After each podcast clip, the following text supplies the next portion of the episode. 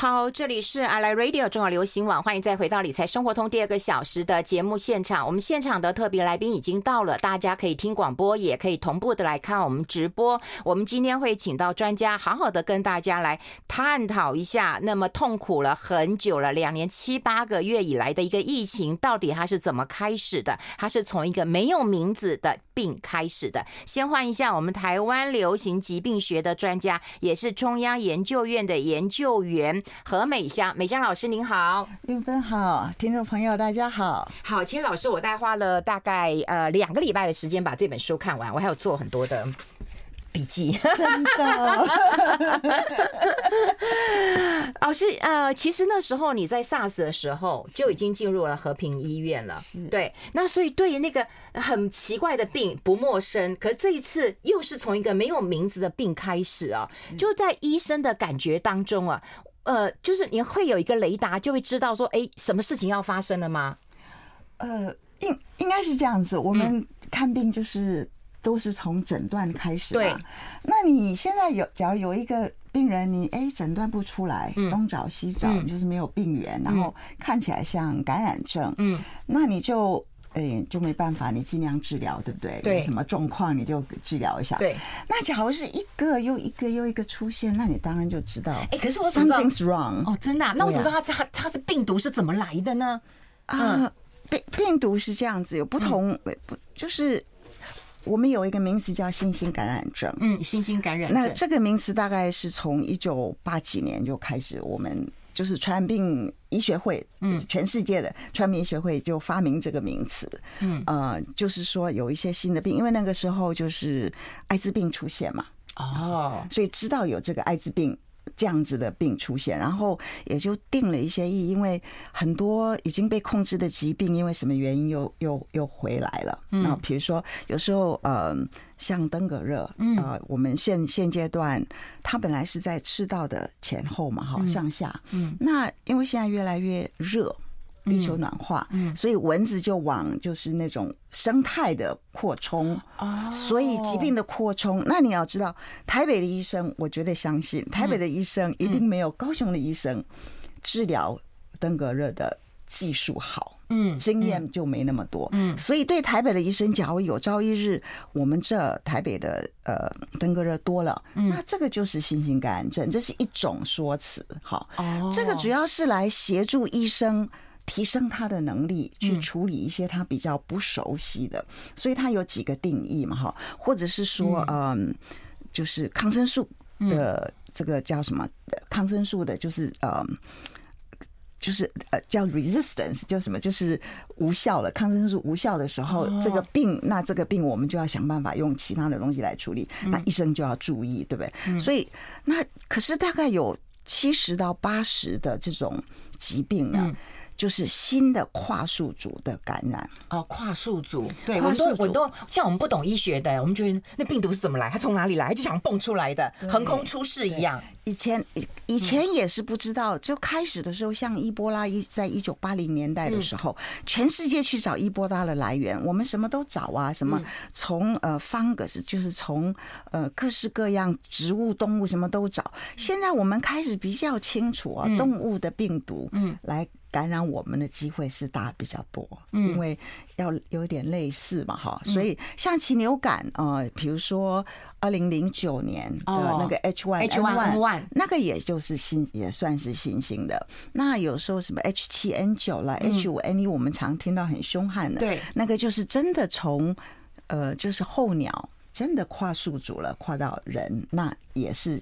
对我们来说都没有免疫力，所以这个也是一个危险的一个状态。所以，哦、所以这种新兴的感染症状就是越来越多，宿主的移动，对宿主的移动，环境的改变，对，最主要是因为我们人类的呃人口暴涨嘛，哈、嗯，人口增加，嗯，那我们就就扩充我们的住住宿，就是我们住宿的地方嘛，嗯，那就会进到森林就。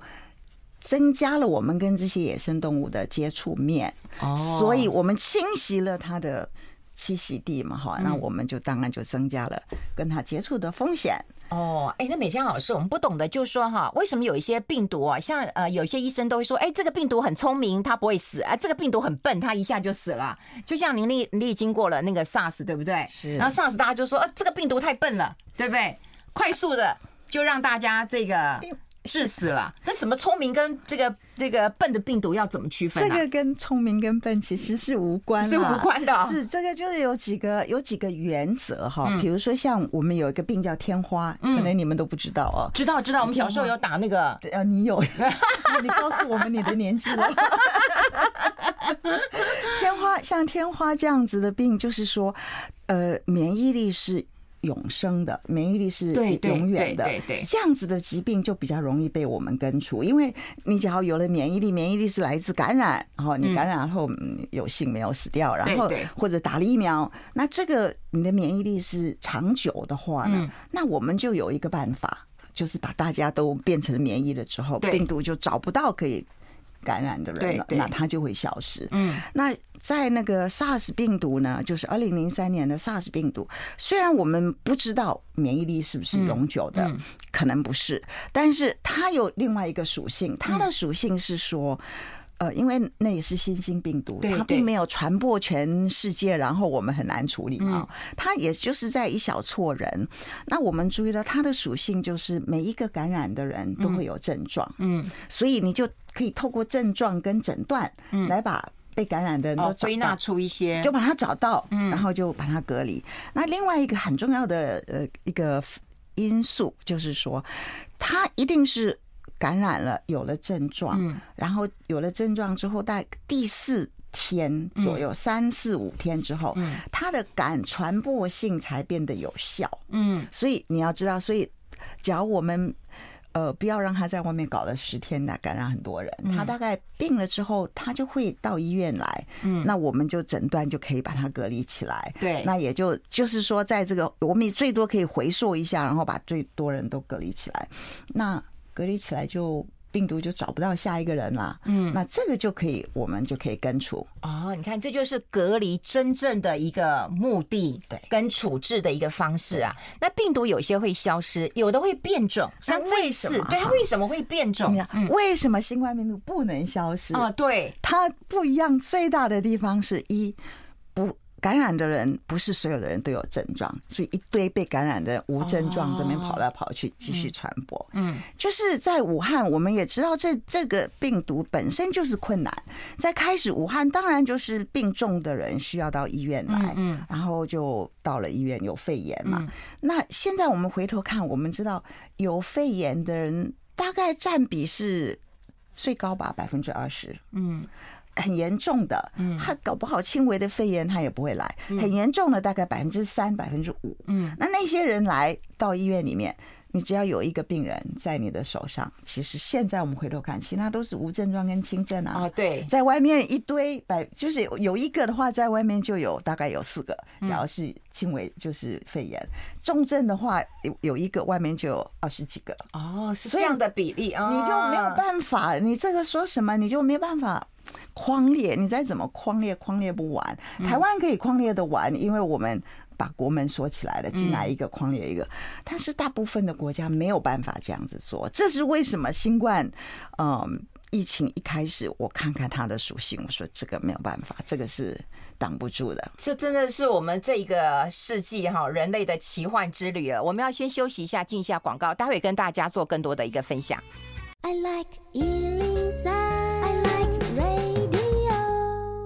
好，我们持续跟何美香、美香老师来聊聊她这本书啊，从一个没有名字的病开始啊。其实这本书啊、呃，可以慢慢的阅读啊，因为至少我们在这个世纪碰到了这个病毒，你总要知道它怎么发生的，它怎么来的，它未来会有什么样的一个演变，然后或者我怎么样终结它，哈，然后做他自己的自身保健。我们待会会提到这个部分啦。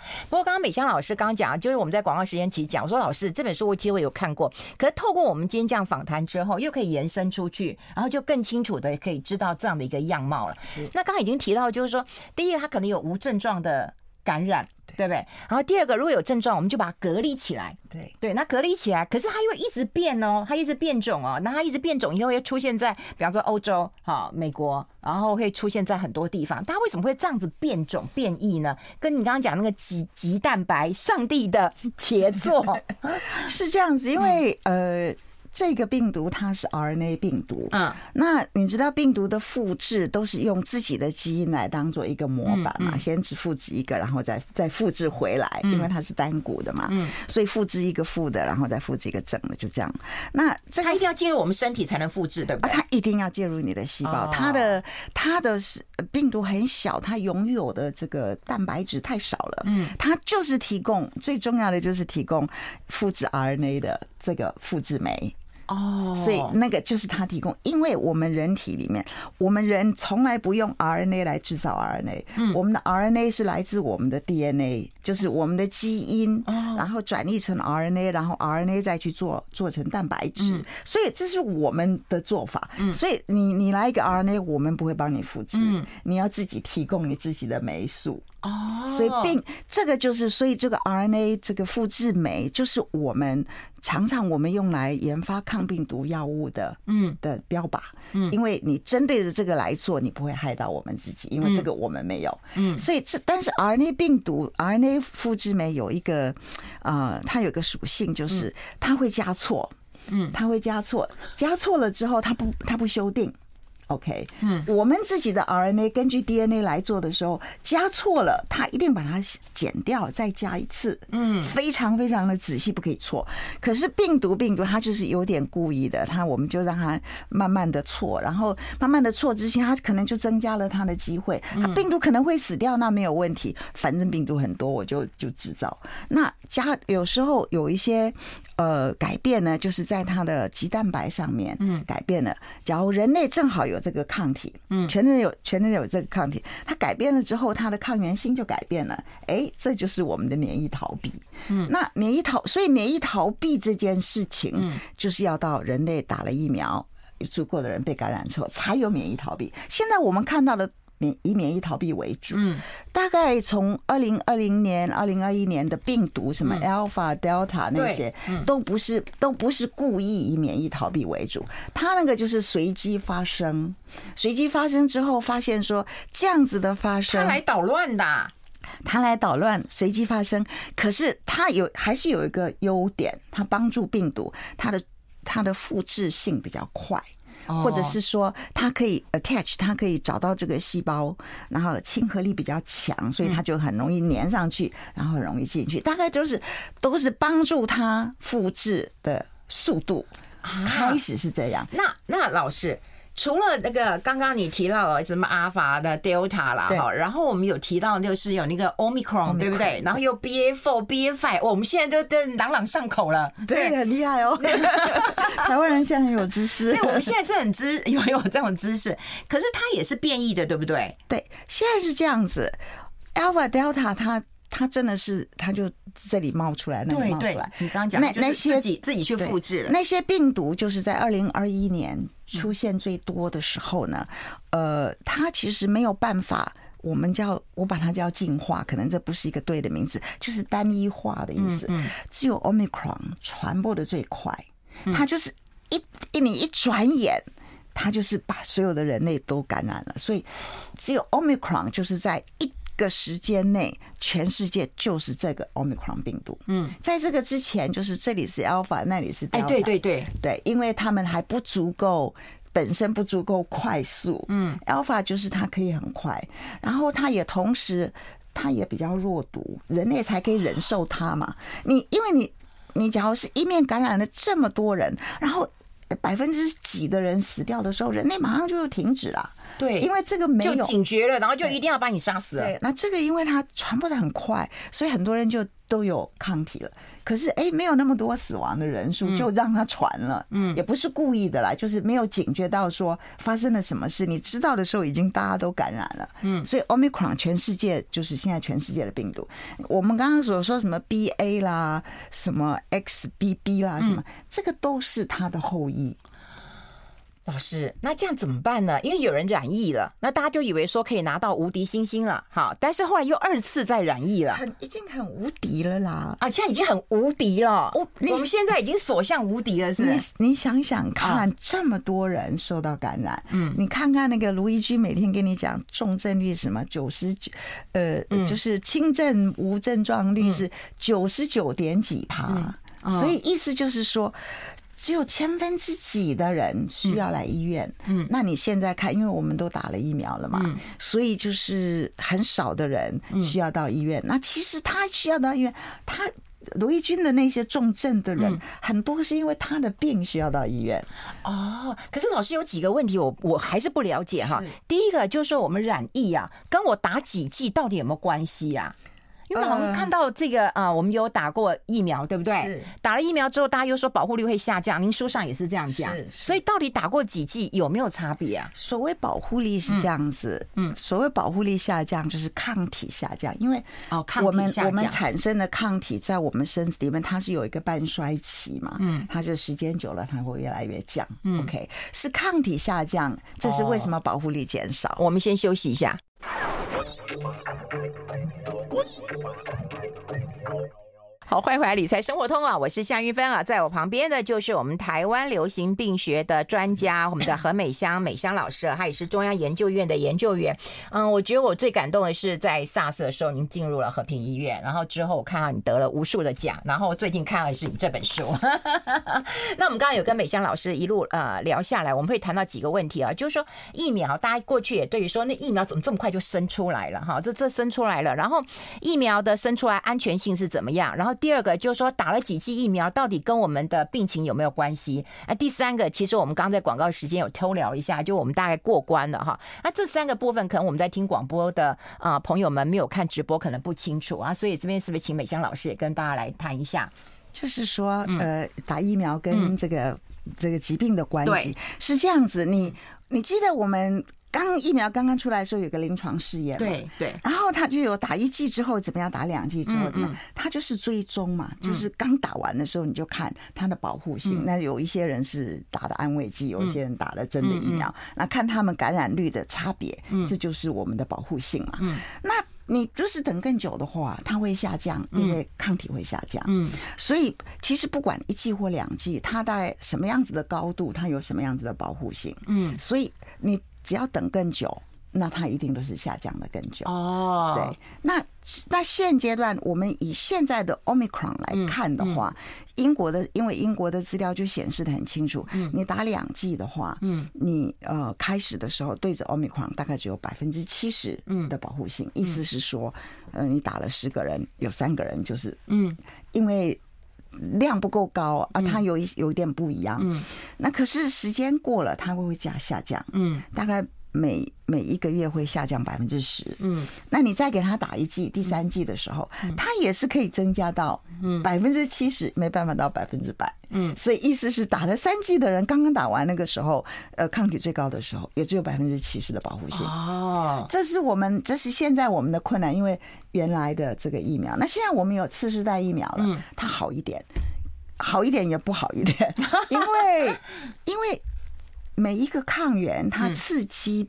呃，抗体的能力是跟它的结构有关。嗯，这个 Omicron 的这个棘蛋白的结构是比较松散的。嗯，所以它刺激的能力就比较低。开始我们就注意到，虽然它是比较准确刺刺激出来的是 Omicron 的这个抗体，嗯，可是它增加的这个效价就不高。嗯，所以这是为什么现在我们都要用两个，原来就是要用。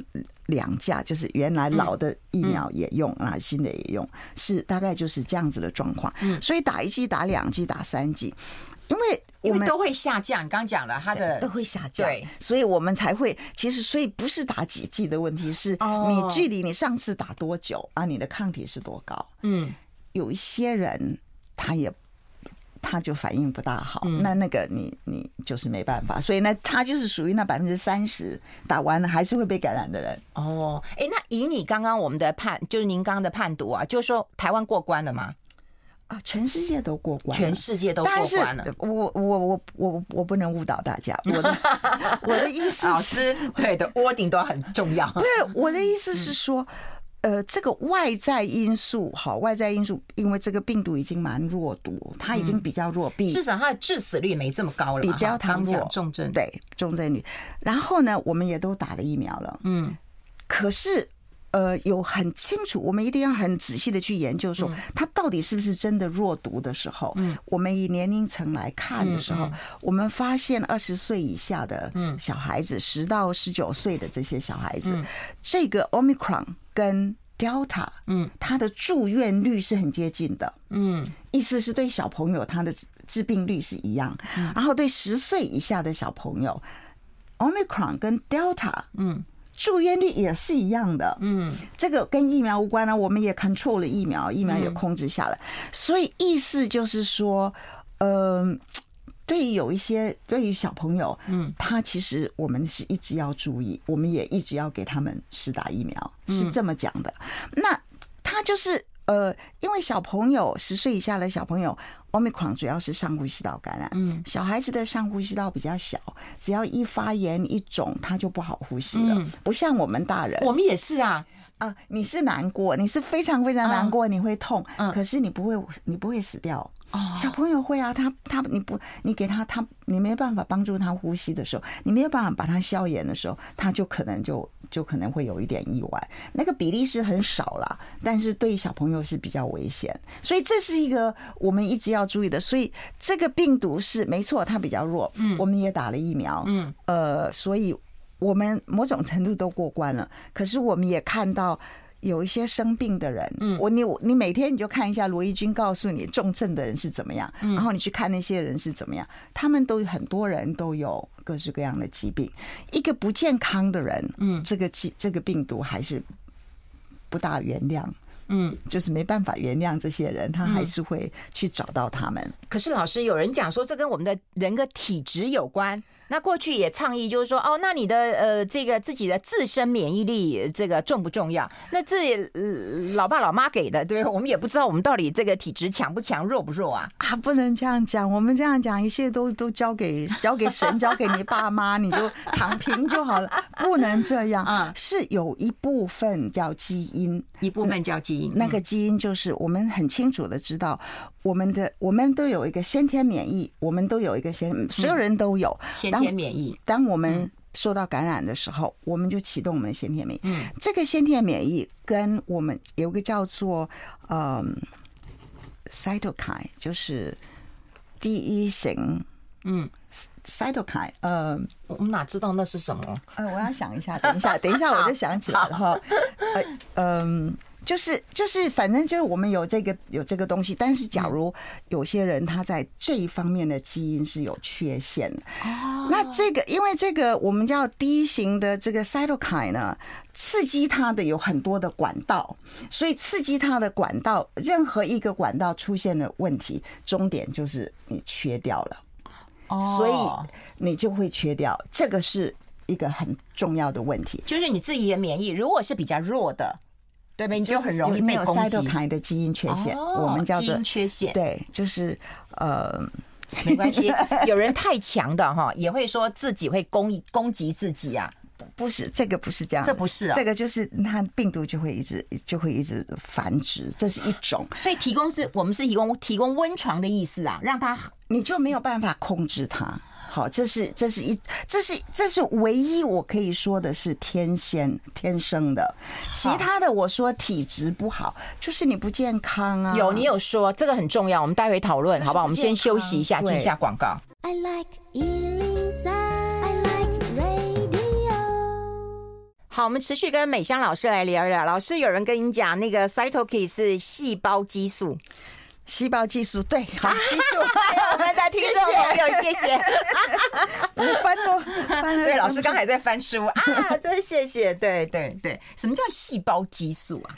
那个就是我们细胞产生的哦，所以你说有基因的。对，它有人，嗯，这个它产生这个细胞激素有很多种管道让它产生，就是你感染到这个细菌，感染到那个病毒，它都可以借助不同的方式，最终就是让你产生细胞激素。嗯，所以我们叫做这个讯息传导是一步一步一步，嗯，来自四面八方，嗯，所以任何一个地方出问题，你的细胞激素就会少掉了。嗯，那你那可能你是。这个管道是管这个病毒的，那只有这个病毒你是比较严重，其他的病毒你是可以的。嗯，有有可能这样子。哦，是这样子啊。那就是最终还有人是有细胞激素的抗体，那个比较麻烦。嗯，就是你产生了，可是它有抗体把它综合掉了，你就等于没有。它不让你，它不让你有作用，那叫自这个叫是自体免疫的一种。所以有也有一些这样子的人。那这跟我们如果说我们的这个抗体不好，那我们染疫的可能性是不是就比较高？对，哦，或者是染了之后就比较不舒服。可是这个是研究，是国外的研究。嗯，我。基因的缺陷比例在一个群组里面多高，是跟种族有关嘛？嗯，那我们不知道台湾嗯的这个比例是多少。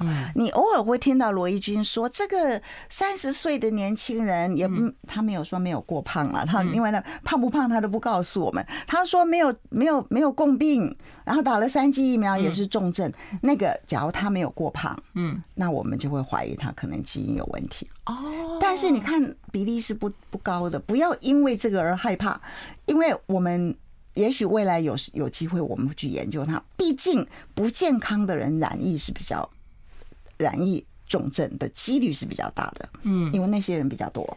哦，哎，那老师现在有很多人讲，比方说我们规规矩矩打了三剂，对不对？然后呃第四剂要不要打啊？流感来了要不要打？其实我看那个医生都会不知道该怎么回答，哎。哦，我我因为流行病医学专家或者是公共卫生的考量，你会是这样子。你只要打了三剂，嗯，然后你最近感染了 Omicron，嗯，你感染了之后，你发现你就是轻症，所谓轻症就是上呼吸道而已，嗯，那你就等于打了第四剂了，所以你今年就可以不用打了。今年可以不用打了，对，嗯，明年是怎么样？就看它是新的种啊，或者怎么样，那是明年的事情。但是今年这个冬天你算是 safe，因为我们这个 BA five 大概是最近的事情嘛，对对对。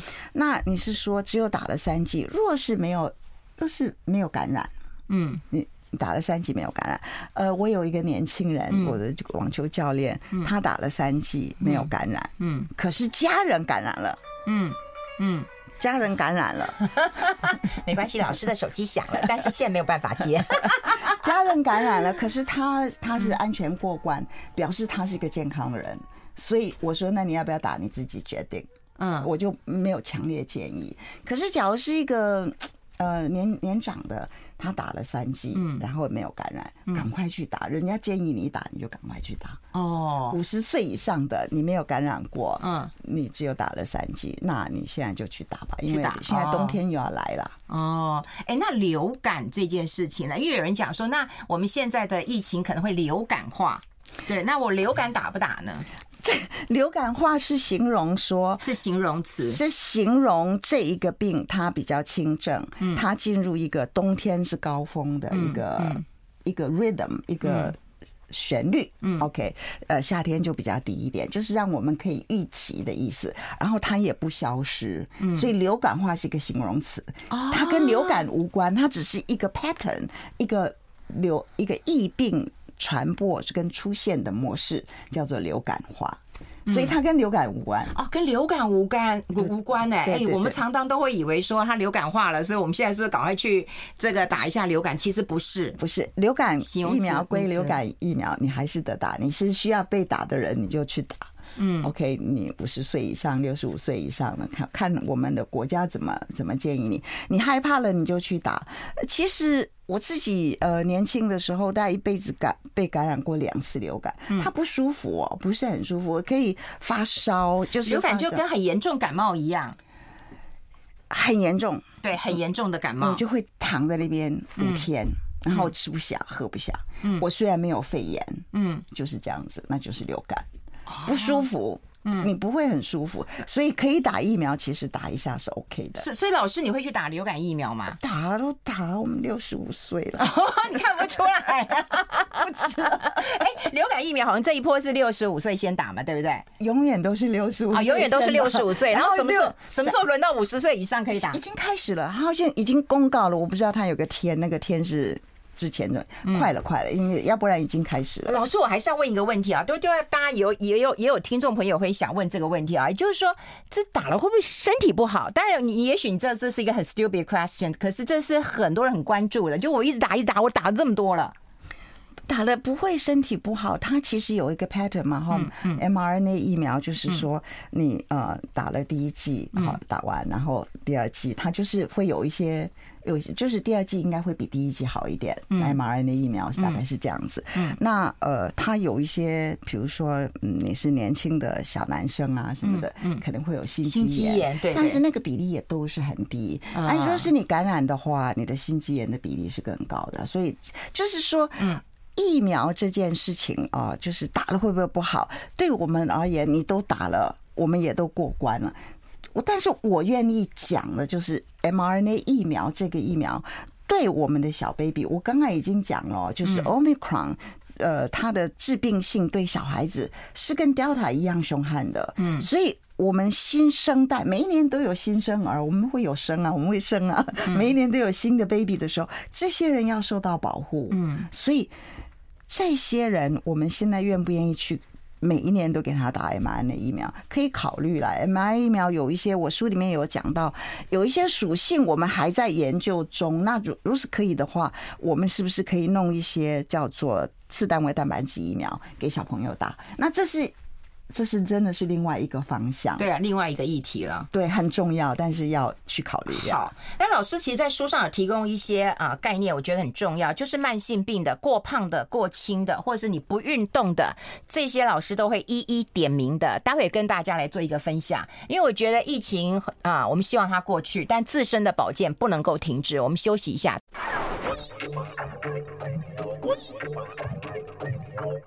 好，我们要持续跟何美香老师来聊一聊啊。那有人在问啊，说老师，你会建议打那个肺炎链球杆菌的疫苗？其实我有打耶。打那个，对我有打那个打一次，那个打一次保护性十年、十五年蛮长的，嗯，是蛮值得的。你记得王永庆这位老先生，人家人家很健康，九十岁还在那边跑步啊什么，感染了那个肺炎链球菌之后就不行了，就一蹶不振。是，就是因为这个原因，他才捐了一笔钱送给台湾人打买疫苗。我们的疫苗是这样子开始的哦，对，所以。呃，去去打一下，尤其年长的啊，什么打一下其实很好，就是年轻的也打也是 OK 的。小朋友可以打。哎呀，我什么都打，那个皮蛇我也打了，我怕死啦。对，我想老师给我按个 赞。肺炎链链球菌我也我也打了。你是你是模范公民啊，真的。然后我那个三剂都打满了，是是是是是。然后这个手臂也被那个肿到不行啊。那表示你很健康，你有反应哦，这样子啊？是是是，那年轻。那老师，我我们现在就是我看到你书上有提到，要警告大家哦，对不对？因为我觉得，当然就是说，也许我们希望我们能够顺利过关啊，能够把它终结啊。是。那可是我们对于自身的保健是不能停的。是对。那个是这样子，那个我。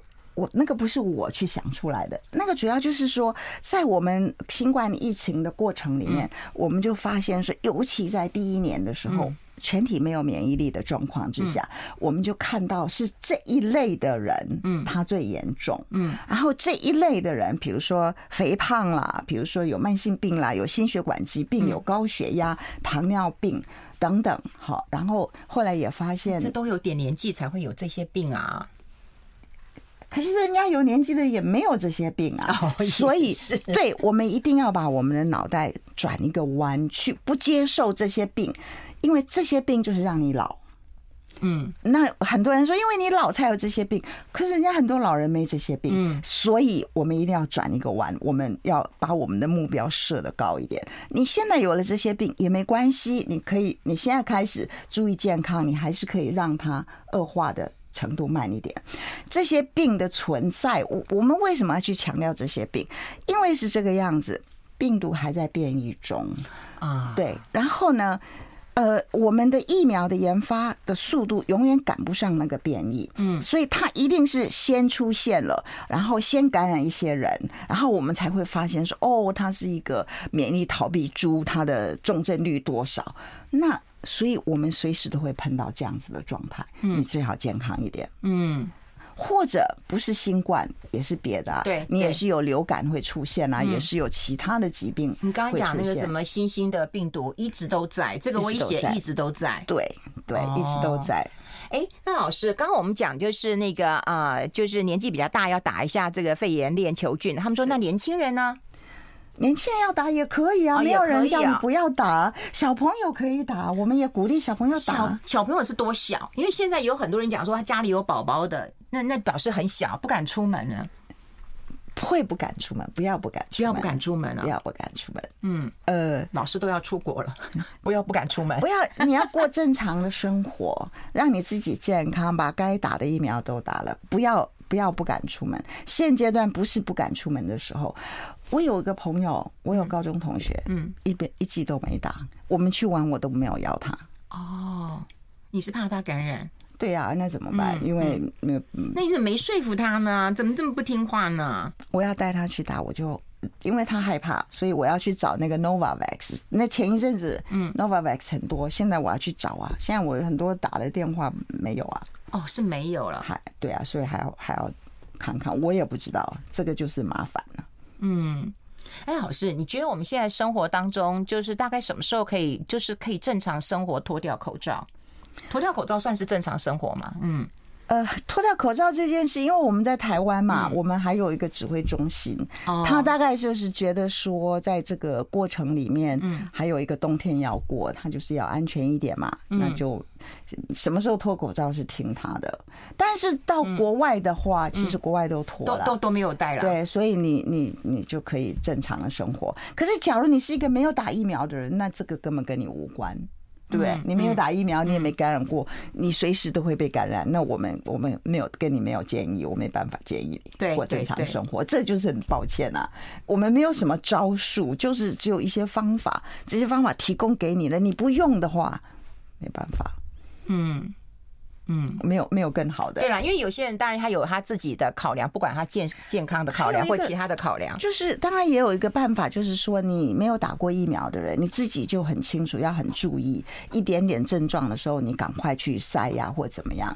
就你是阳性的话，赶快去找找医生，你吃药。嗯，就是这也是一个办法，就是自己更注意点，因为没有疫苗还是有药物嘛。对对对，对，所以。那同时，你也可以让自己健康一点。书里面有讲，嗯，很多健康的方式，其中包括益生菌，这都是很基本的。维他命的维持，你的营养素的维持，都是很基本的。嗯，那老师平常都怎么保养的？保养我没有啊，我就是我我喜欢运动。哦，好哎，可是我知道你吃素，对不对？我吃素也是这三年的事啊，这在三年，而且主要是因为环保才吃素啊。哦，对，嗯，主要是环保吃素，然后吃素，然后运动，运动，嗯，然后很开心啊，就是尽量我们我不会在那边想不开，嗯，所有的事情可以我们可以改变的，我们就去把它改变，嗯，没有办法改变，就是我不会在那边一直担心。老师要做什么样的运动？我打网球，哇，那个体力耗费很大哎，还好，还好，要跑，其实是对膝盖比较不好。是是是从年轻就喜欢吗？对，我打网球也爬山啦，也爬山。嗯，那我也会做做瑜伽。嗯，有时候有孙子的时候，带孙子去攀岩呐。嗯。他攀吧，你在下面看吧。我跟着攀。你最重要当阿嬷的人，就是孙做什么，阿嬷就做什么。哎呦，你就可以维持。哎呦，那老师运动如果戴个口罩，其实蛮辛苦的。我们运动不戴口罩，我们打网球不戴口罩，没有办法。不行，我不行，我不戴。哦，你不戴。唯唯一有时候年轻人戴，他说我家有小 baby，我戴口罩，那他是为了他的 baby 戴口罩。对对对对，所以现在你的生活其实是正常。我们一直都过得很正常的生活，我我们是过得正常，但我们过得焦虑的生活啊！不要焦虑，你不能改变的东西就不要焦虑。嗯，你可以改变的，你就用你的方法去改变它。嗯，不能改变的，你就不要焦虑。嗯，焦虑没有用啊，焦虑没有办法改变啊。嗯。而且我觉得啊，就是我们焦虑一来是说我们不知道到底发生什么事情，然后透过这本书之后，你就会知道这个不知名的病，然后从中国到啊这个欧美，然后到台湾的一个历程，你去理解它，是，然后你去了解一下这个病毒细菌的基本的概念，然后你把你自己的。保健做好，我觉得这样子，当你了解了以后，你就不会那么害怕了。就是你那个风险有分高低，所以你就知道怎么去分这个风风险的高低。嗯，就是有个人他问我说：“我我老师我已经呃快筛阴性了，他晚上有喜宴要不要去？嗯，我说喜宴有很多长辈，嗯，我说你不要，嗯，对，你要小心，因为那个时候这是更早一点的时候，对对对，好几个月前。我说喜宴有很多长辈，你要注意，很多长辈可能还没打好疫苗，对，就是这个，就是每就是每个风险，你就是自己去看，对自己、对家人、对别人都不一样，稍微分一下，你就不会很难过。好，我今天非常呃，谢谢我们台湾流行疾病的专家，也是我们中央研究院的研究员何美香老师，到我们的节目现场跟大家做这么清楚的一个分享。每一个人都在粉那个粉丝团上面说，老师讲的太清楚了，然后讲解的太棒了，谢谢何美香何老师，谢谢美香老师，谢谢，谢谢，拜拜，邀请，拜拜，拜拜。